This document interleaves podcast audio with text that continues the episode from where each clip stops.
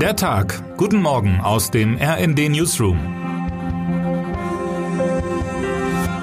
Es ist Donnerstag, der 16. November. Es ist ein Treffen von zwei der mächtigsten Männer der Welt in einer Zeit, in der die Weltgemeinschaft vor zahlreichen Herausforderungen steht. Seit einem Jahr haben US-Präsident Joe Biden und Chinas Präsident Xi Jinping nicht mehr von Angesicht zu Angesicht miteinander gesprochen, trotz Krieg in der Ukraine, in Nahost und der angespannten Stimmung in Taiwan.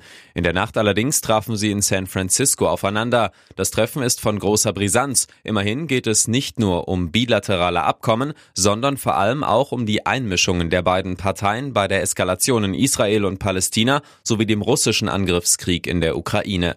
China machte schon vor einiger Zeit deutlich, dass sich in Taiwan der nächste Umsturz andeuten könnte. Nun macht sich die Hoffnung der Annäherung breit. Für zwei große Länder wie China und die Vereinigten Staaten ist es keine Option, sich gegenseitig den Rücken zuzukehren, sagte Xi beim Treffen der Staatschefs. Nach einem gemeinsamen Mittagessen stehen zwei konkrete Ergebnisse zu Buche. Washington und Peking wollen die direkte Kommunikation ihrer Streitkräfte wieder aufnehmen. Und auch bei der Produktion von Fentanyl gibt es eine Kooperation, berichtet unser US-Korrespondent Karl Dömens.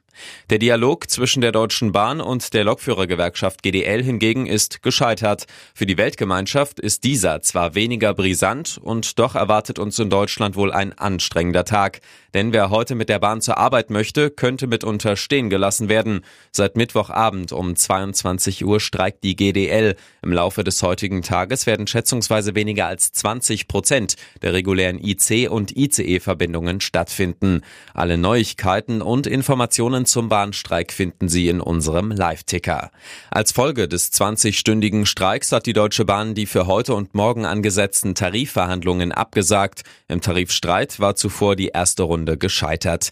Das GDL-Chef Klaus Weselski während der Verhandlungen zum Bahnstreik aufruft, wertet Frank Thomas Wenzel als Zeichen der maximalen Eskalation.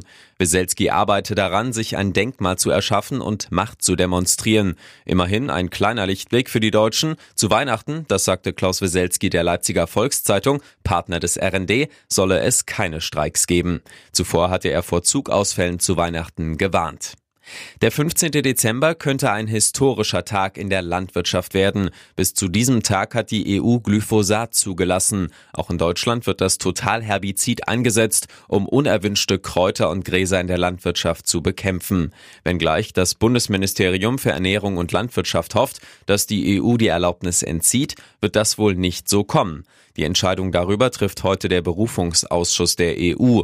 Deutschland würde damit wohl einen Punkt im Koalitionsvertrag nicht erfüllen können. Dort ist das Ende von Glyphosat für 2023 vorgesehen. Mit einer EU-Erlaubnis um weitere sieben bis zehn Jahre wäre das kaum umzusetzen. Was die Glyphosat-Entscheidung bedeutet, ordnet unsere Politikredakteurin Daniela Fates ein.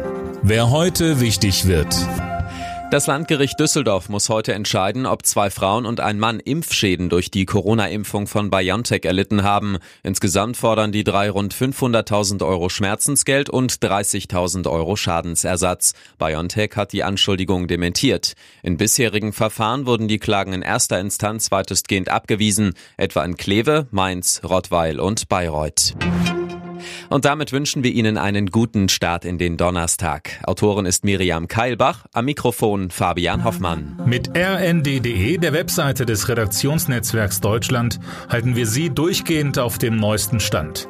Alle Artikel aus diesem Newsletter finden Sie immer auf rnd.de slash der Tag.